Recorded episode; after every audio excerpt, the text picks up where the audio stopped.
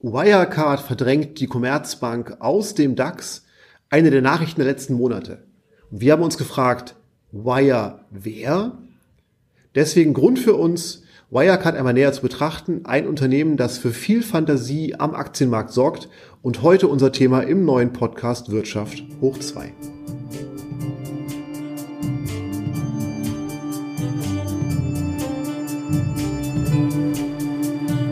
Wirtschaft hoch 2. News, Hintergründe und Einordnungen zu aktuellen Themen aus Wirtschaft und Wissenschaft. Diskutiert von Hans-Jürgen Wieben und Thorsten Spandl. Hintergrundinformationen und alle Episoden finden Sie unter wirtschafthoch2.de. Hallo Thorsten. Hallo Hans-Jürgen. Ja, schön, dass wir heute wieder zusammensitzen, um über Wireware, nee, Wirecard zu sprechen. Genau. Wirecard. Und wir wollen einfach mal erstmal gucken, was ist überhaupt das Geschäftsmodell von Wirecard, damit wir das vielleicht alle mal zusammen ein bisschen verstehen. Und da hast du uns ein bisschen was vorbereitet. Sehr schön, vielen Dank. Also Wirecard kann man sich vorstellen als Spezialist für Zahlungsabwicklung und Issuing. Issuing ist der Ausdruck für Kreditkartenausgabe, Verwaltung von Kreditkarten, Debitkarten, verschiedenen Zahlungsmethoden. Und Wirecard ist ein Unternehmen, das heute ein Geschäft transportiert, was eigentlich früher klassisches Bankengeschäft gewesen ist, sprich Zahlungsabwicklung. Und um das mal kurz zu beschreiben, wie das funktioniert. Ein Unternehmen möchte digital Zahlungen abwickeln, zum Beispiel über einen Online-Shop oder vielleicht irgendwie im Geschäft über diese Kartenterminals. Und dann macht der Kunde, der bei diesem Unternehmen einkauft, 100 Euro Umsatz bei dem Unternehmen und Wirecard steht für die Abwicklung des Zahlungsflusses im Hintergrund zur Verfügung. Das heißt, Wirecard schüttet von den 100 Euro Umsatz 25 Euro Umsatz direkt an das Unternehmen aus, was den Umsatz getätigt hat, behält sich 5 Euro ein. Davon ist ein Euro quasi die Dienstleistungsgebühr für Wirecard für die Abwicklung. Vier Euro werden eingehalten als kleines Pfand, damit das Geld auch vom Kunden eingetrieben werden kann. Und wenn dann die Transaktion mit dem Kunden zur Vollständigkeit abgewickelt ist, dann schüttet Wirecard die verbleibenden vier Euro hinten aus. Das heißt, es gibt also ein Geschäftsmodell, wo Wirecard quasi im Hintergrund für Unternehmen Umsätze abwickelt und dafür sorgt, dass die Unternehmen in allen Zahlungsmethoden, die man sich vorstellen kann, von Plastikkarten, von Online-Überweisungen, von digitalen Zahlungsdienstleistungen, die heute auch verbreitet sind, einfach das Geld zusammengeführt wird. Und da hat Wirecard ein Geschäftsmodell rausgemacht. Und schaut man heute in den Geschäftsbericht rein, kann man feststellen, dass Wirecard davon ausgeht, dass eigentlich heute nur 15 bis 20 Prozent aller Zahlungen, die die Menschen durchführen, bisher elektronisch laufen. Das heißt, Wirecard sieht noch einen Wachstumsmarkt von 80 bis 85 Prozent aller Zahlungstransaktionen, die da sind, als Möglichkeit, sich weiterzuentwickeln. Und insbesondere auch in der kompletten digitalen Abwicklung sagt Wirecard, dass bisher nur acht bis zehn Prozent aller Transaktionen komplett digitalisiert sind. Das Unternehmen sitzt also an einer ganz zentralen Schnittstelle zwischen Kunden und Abwicklung und kann dementsprechend einen ganz spannenden Bereich besetzen, der durchaus auch Wachstumsfantasien zulässt. Aber lass uns doch da mal ein bisschen in die Zahlen reingucken, Hans-Jürgen, weil die zeigen eine sehr, sehr spannende Geschichte, die, glaube ich, auch erklären lässt, warum Wirecard in den DAX aufgenommen wurde. Ja, danke, Thorsten. Wenn wir einfach mal auf das Transaktionsvolumen erstmal gucken, also das Volumen dieser 100 Euro Umsatz, die Wirecard für einen Kunden abwickelt, dann ist das Transaktionsvolumen bei Wirecard im Jahr 2017 bei 91 Milliarden Euro. Das ist gegenüber dem Vorjahr ein Wachstum von 47,5 Prozent. Im Vorjahr waren das noch 61,7 Milliarden Euro, also 2016, was ja schon ein enormes Wachstum ist an Transaktionen, was hier abgewickelt wird. Damit, mit diesem Transaktionsvolumen macht Wirecard 2017 einen Umsatz selbst von knapp 1,5 Milliarden Euro auch hier wieder eine enorme Steigerung zu sehen, gerade schon wieder im Halbjahr, ersten Halbjahr 2018, wo der Umsatz nochmal wieder steigt um 45,8 Prozent gegenüber dem Vorjahr. Also enorm viele Transaktionen und damit Umsätze, die letztlich hier bei Wirecard offensichtlich landen aktuell und enorme Wachstumspotenziale, die hier gehoben werden. Auch auf das Ergebnis schlägt sich das positiv nieder. Wirecard ist sehr profitabel, hat in 2017 ein EBITDA von 412 Millionen Euro gemacht, einen Gewinn von 259 Millionen Euro und auch einen positiven Cashflow von 375 Millionen Euro. Also sehr stabile Zahlen auch, also sehr stabile Ertragszahlen, die man sehen kann über die Jahre und sehr hohe Cashflows, die da erwirtschaftet werden. Insgesamt eigentlich ein relativ risikoarmes Geschäft. Das Unternehmen hat dann auch eine Eigenkapitalquote von 2017 von 36 Prozent. Und der spannende Effekt ist jetzt eben ne, diese Transaktionsvolumina, wie du gesagt hast, die steigen und man erwartet steigende Transaktionsvolumina. Wenn man mal guckt so ein bisschen auf die Fantasie für die Zukunft. Wirecard hat so eine Vision 2020 aufgestellt. Da geht man davon aus, dass man ein Transaktionsvolumen abwickeln wird von 215 Milliarden äh, nur mal kurz, das ist also in zwei Jahren im Grunde. Ne, wir sind jetzt in 2018. Man will also ganz enorm nochmal wieder das Ganze äh, nach oben bringen und steigern. Der eigene Umsatz wird dann etwa bei drei Milliarden Euro liegen, 2020. Und eine Vision 2025 hat der CEO mittlerweile auch bekannt gegeben. Danach wird man erwartet man ein Transaktionsvolumen von 710 Milliarden Euro und einen Umsatz für Wirecard von 10 Milliarden Euro mit einem EBITDA von 3,3 Milliarden Euro. Das sind enorme Zahlen, enorme Wachstumspotenziale, die hier gesehen werden. Vielleicht nochmal so ein bisschen einzuordnen im Wettbewerb auch hier. PayPal zum Beispiel hat äh, als Marktführer aktuell ein Transaktionsvolumen von 455 Milliarden zu Wirecard 91 Milliarden. Also PayPal ist noch etwa fünfmal so groß, was das Transaktionsvolumen angeht. Und wenn wir noch mal ein bisschen drüber gucken auf die Anzahl der Geschäftskunden, die diese Unternehmen haben, dann äh, gibt es da Zahlen, sage ich mal, dass ähm, PayPal etwa das hundertfache im Moment noch an Geschäftskunden von Wirecard hat, Alipay das zehnfache. Das heißt, ähm, hier sind also enorme Potenziale auch noch nach oben für Wirecard, wenn Wirecard sich weiter so positiv entwickelt. Allerdings natürlich auch Konkurrenz, die hier auftaucht. Wirtschaft hoch 2 das Thema im Theoriecheck. Dann steigen wir ein bisschen tiefer ein, weil du hast ja gerade angesprochen, Wachstum wird bei Wirecard ganz besonders groß geschrieben. Und deswegen lass doch mal schauen, wie wir Wachstum ein bisschen erklären können, um einfach auch ein bisschen einzuordnen, ob Wachstum jetzt für Wirecard risikofrei laufen kann oder ob wir da auch gewisse Aspekte vielleicht herausarbeiten müssen, die zeigen, dass Wachstum sich auch als Herausforderung zeigen wird. Es gibt eigentlich klassisch vier Wege, wie Wachstum gesehen wird. Und ich möchte die ganz kurz einmal darstellen, damit wir eine Einordnung haben, wo auch Wirecard sich vielleicht wiederfindet. Erster Wachstumspfad ist klassisch Konzentration. Sprich, ich bleibe mit meinem Geschäftsfeld, ich bleibe bei meinen Märkten und versuche die auszuschöpfen. Und übertragen wir das in Richtung Wirecard, ist es durchaus ein Thema, wo Wirecard auch in Zukunft, die nennen das ein organisches Wachstum, doch deutlich von den Wachstumsraten im digitalen Geschäft profitieren wird. Und du hattest gerade angesprochen, was für Wachstumszahlen von Wirecard dort auch transportiert werden. Mit jedem Euro, der mehr digital umgesetzt wird und der digital abgewickelt wird, steigt automatisch das Transaktionsvolumen bei Wirecard und auch die Ertragssituation.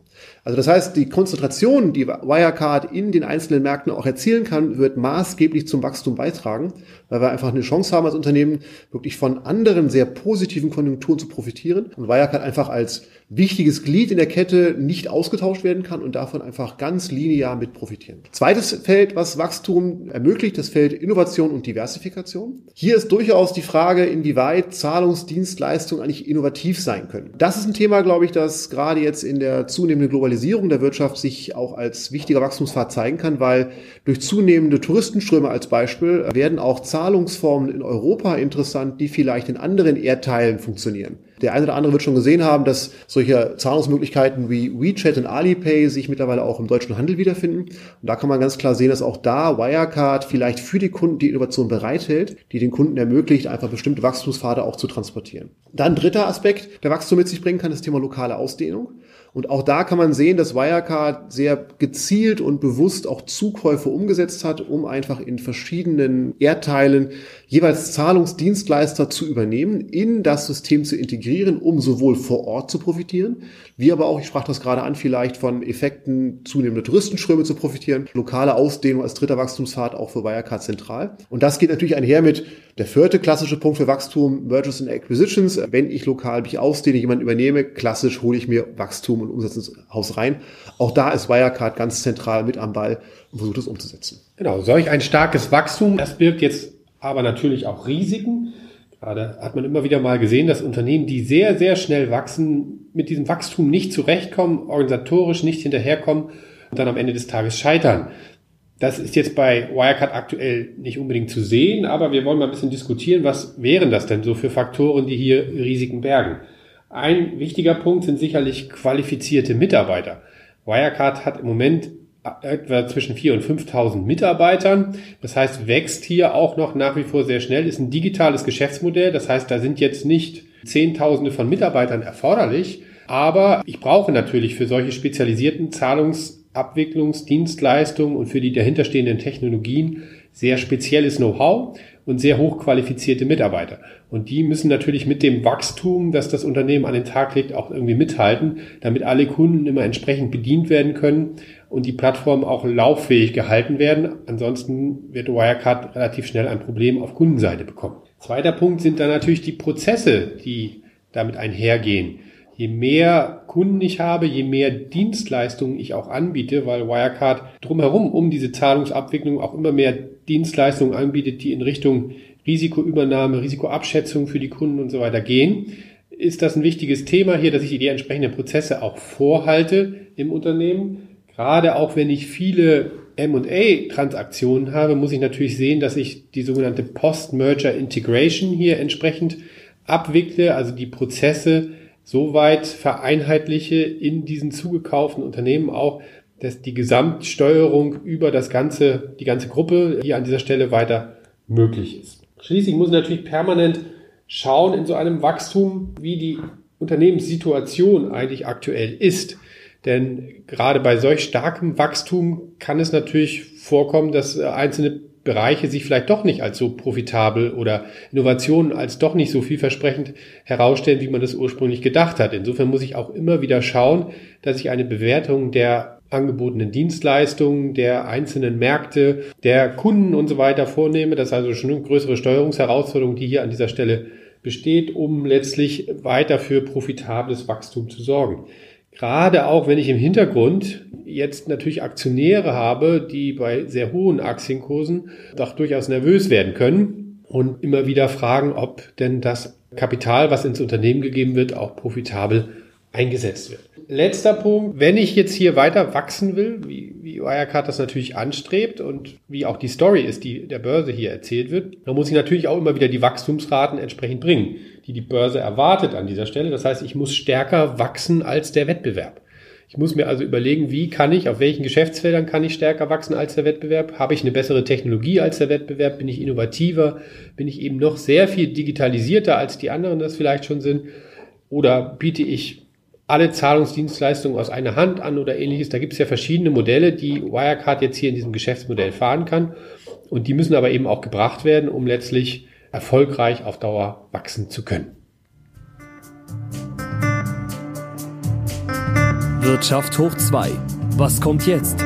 Chancen, Herausforderungen, Einordnungen.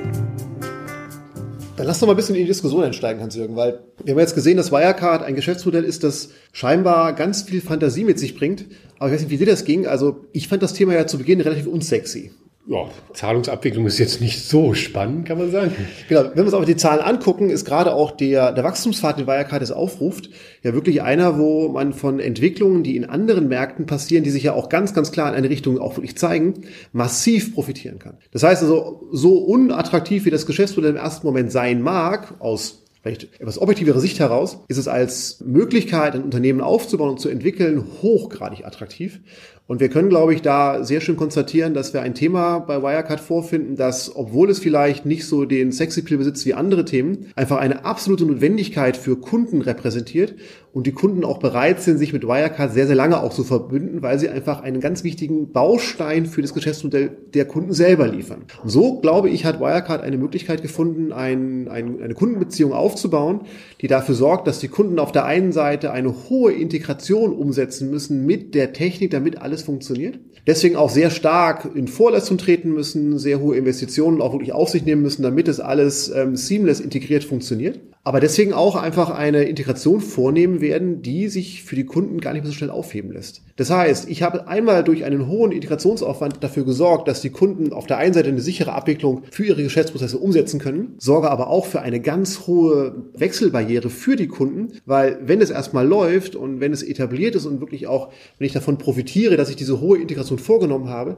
dann werde ich auch bei den Kunden lange dabei bleiben. Und wenn mir dann der Anbieter auch noch oben drauf packen kann, dass er mich zukunftssicher aufstellt, dass er mir vielleicht ähm, neue Zahlungssysteme integrieren kann, dass ich auf Technologietrends, die sich im Zahlungsbereich zeigen werden, auch adäquat reagieren kann, ohne große nochmalige Integration, dann kann das sehr attraktiv sein. Und ich hatte das vorhin gerade angesprochen schon mal, dass so dieses Thema der, der zunehmenden ähm, Reisefreudigkeit der erstarkten chinesischen Mittelklasse, immer mehr chinesische Kunden auch wirklich in Europa und auch in Deutschland Urlaub machen oder auch die, ähm, die Welt bereisen Reisen. Und man kann sehr schön sehen, wenn man am Flughafen sich befindet, dass zum Beispiel der Duty-Free-Händler Heinemann mittlerweile an allen Kassen Alipay und WeChat anbietet und auch das zum Beispiel im Hintergrund über Wirecard abgewickelt wird. Und so kann sich wirklich sehr schön zeigen, dass wir ein Geschäftsfeld vorfinden, das vielleicht im ersten Moment etwas unattraktiv wirkt, was aber eine ganz, ganz zentrale Funktion besetzt, wo die Kunden auch langfristig von profitieren, deswegen auch bereit sind, große Verbindungen einzugehen, große Investitionen zu tätigen, um dafür zu sorgen, dass das Geschäft läuft.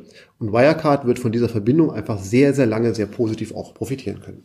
Und der andere Aspekt, den man hier, glaube ich, auch sehen muss, ist, dass Wirecard eben sehr stark wächst, durch Akquisitionen auch wächst, in neue Märkte geht und damit natürlich auch das Geschäft der Kunden mitwachsen kann, beziehungsweise mit abgewickelt werden kann. Das heißt, dass man mit bestehender Technologie, mit bestehenden Strukturen, aber eben mit vielleicht neu integrierten Unternehmen an dieser Stelle auch weiter wachsen kann als Wirecard und die Kunden mitwachsen können und damit sicherlich ein, ein großer Vorteil für alle Parteien verbunden ist. Ich glaube, dass sich das da auch durchaus darin zeigt, dass Wirecard es schafft, eine Unternehmenskultur herauszuprägen, die dafür sorgt, dass gerade auch, du hast den Aspekt der Akquise angesprochen, dass die Mitarbeiterzufriedenheit und das Thema Mitarbeiterzufriedenheit war auch ein Thema, was du hattest bei den Risiken, dass das wirklich sich als zentraler Faktor zeigt, der den Wachstumskurs weiter unterstützen kann. Weil man kann feststellen, dass, wenn man sich den Börsenbericht anschaut, dass der Vorstand bis auf eine Ausnahme seit 2002 komplett vollständig bei Wirecard angestellt war. Das heißt, die Mitarbeiter und auch die Führungsriege ist mit dem Unternehmen gewachsen. Du hast es vorhin, wir haben vorhin auch die Zahl schon gehört. Ich glaube, in den letzten zehn Jahren hat das Unternehmen sich verzehnfacht. Die Mitarbeiter, die heute das Unternehmen leiten, kennen die Entwicklung, kennen die Strukturen, kennen die Hintergründe und sind deswegen deswegen vermutlich auch für den weiteren Wachstumskurs von Wirecard gerüstet.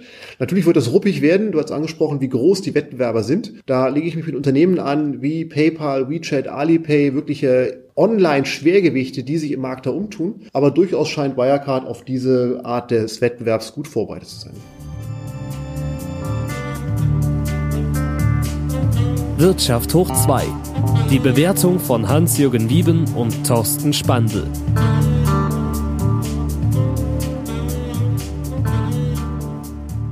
Ja, wenn wir das jetzt mal bewerten wollen insgesamt, glaube ich, dann ist dann doch ja recht spannend, dass wir hier ein sehr stark wachsendes Unternehmen haben, das sich in einem globalen Wettbewerb mit anderen Zahlungsdienstleistern, Banken und so weiter befindet, mit vielen Wettbewerbern aktiv ist, da im Moment sehr erfolgreich ist, auch eine enorm hohe Bewertung an der Börse ja letztlich jetzt im Moment hat, mit etwa 23 Milliarden Euro Marktkapitalisierung. In Spitzenzeiten ist das etwa das Hundertfache des Gewinns. Das heißt, da ist ja auch eine enorme Fantasie jetzt hier im Aktienmarkt. Das Unternehmen wurde teilweise stärker oder höher bewertet als die Deutsche Bank. Diese Fantasie zeigt sich ja eben in diesen äh, unglaublichen Wachstumszahlen, die wir hier gesehen haben. Und natürlich in gewisser Weise vermutlich auch in Übernahmefantasien, die hier mit eine Rolle spielen, dass also Wirecard vielleicht irgendwann mal von der PayPal oder wem auch immer äh, übernommen wird. Aber du hast ja angesprochen, dass diese Wachstumsfantasien vielleicht auch durchaus eine Begründung haben. Und wenn wir nochmal auf so eine Zahl von ähm, dem Beginn unseres Podcasts zurückkommen, äh, wenn bisher nur acht bis zehn Prozent aller elektronischen Transaktionen wirklich komplett digitalisiert sind, haben wir in der End-to-End-Digitalisierung und in der Begleitung des fortschreitenden Digitalisierungsweges der, der Zahlungsabwicklung haben wir enorme Wachstumsmöglichkeiten, die Wirecard da zeigt. Und deswegen ähm, glaube ich, dass die Möglichkeiten, die Wirecard dort besitzt, enorm sind. Aber du hast angesprochen, der Wettbewerb ist, glaube ich, der Aspekt, der für Wirecard mit die größten Fokus besitzen muss, weil ich glaube, dass die bisherigen Banken, die eigentlich die Abwicklung gemacht haben, werden sich da die Butter nicht so schnell vom Brot nehmen lassen. Und auch andere Zahlungsdienstleister werden auch mit Argusaugen darauf achten, wo jetzt die Geschäftszahlen hinwandern. Weil also es wird wohl viel Umsatz verteilt werden. Wir sehen jetzt am steigenden Transaktionsvolumen. Wer das nachher macht, wird nachher der Marktgewinner sein. Ja, ein Thema, was vielleicht Schwierigkeiten bereiten könnte, ist das Thema Regulierung. Also gerade auf den Zahlungsverkehr schauen natürlich auch Aufsichtsbehörden und letztlich Staaten sehr genau. Weil sie immer Einfluss darauf haben, wie sich Währungen entwickeln und ähnliche Dinge. Also insofern äh, ist hier eine, mit relativ hoher Regulierung jetzt schon mm, zu agieren im Moment und die wird sich sicherlich auch nicht verringern, diese Regulierung, sondern da wird immer ein, ein Auge des Staates drauf sein. Insofern muss man dann abwarten, wie die Unternehmen und wie Wirecard auf diese Regulierungsanforderungen reagiert oder reagieren wird in Zukunft. Und mit hinein spielt natürlich das Thema Protektionismus an der Stelle. Also inwieweit schotten sich vielleicht einzelne Länder auch von bestimmten Entwicklungen ab, weil sie die einfach nicht wollen. Also China ist ein Beispiel oder jetzt jüngst die Diskussionen in den USA sind ein Beispiel, wo man sehen kann, ne, also, dass Protektionismus jetzt im Moment eine relativ hohe Rolle spielt für Geschäftsmodelle. Und da muss man ganz einfach abwarten, wie sich das für den Zahlungsverkehr in Zukunft entwickeln wird. Also insofern glaube ich, bleibt es sehr spannend, was das Thema Wirecard angeht, die Marktentwicklung von des Unternehmens, die Börsenentwicklung. Wir sind sehr gespannt, wie sich das weiterentwickeln wird. Ich muss sagen, ich habe wirklich viel gelernt bei dem Ausarbeiten der Wirecard-Themen, weil wie ein Thema es scheinbar schafft, sich wirklich so fest in Unternehmensstrukturen zu etablieren und nicht auf Dienstleister angewiesen bin und der Dienstleister mit mir mitwächst, das ist doch eine sehr, sehr spannende Thematik, wo man sehen kann, wie Unternehmen wirklich auch gerade im eher Hintergrund agieren, trotzdem da spannende Marktbewertungen und auch sehr spannende Stories entwickeln können. Deswegen schließe ich mich wirklich an deiner Beurteilung, dass wir ein Wachstumsfeld sehen. Wir möchten uns jetzt sehr herzlich für das Zuhören bei diesem Podcast bedanken. Gerne wie immer Podcast abonnieren, entsprechend auf den Plattformen einmal eine Bewertung abgeben. Davon profitieren wir sehr. Wir wünschen Ihnen eine schöne weitere Woche. Vielen Dank fürs Zuhören. Ja, und bis bald. Bis bald. Das war Wirtschaft hoch 2 der Wirtschafts- und Wissenschaftspodcast mit Hans-Jürgen Wieben und Thorsten Spandl. Hintergrundinformationen und alle Episoden finden Sie unter wirtschafthoch2.de.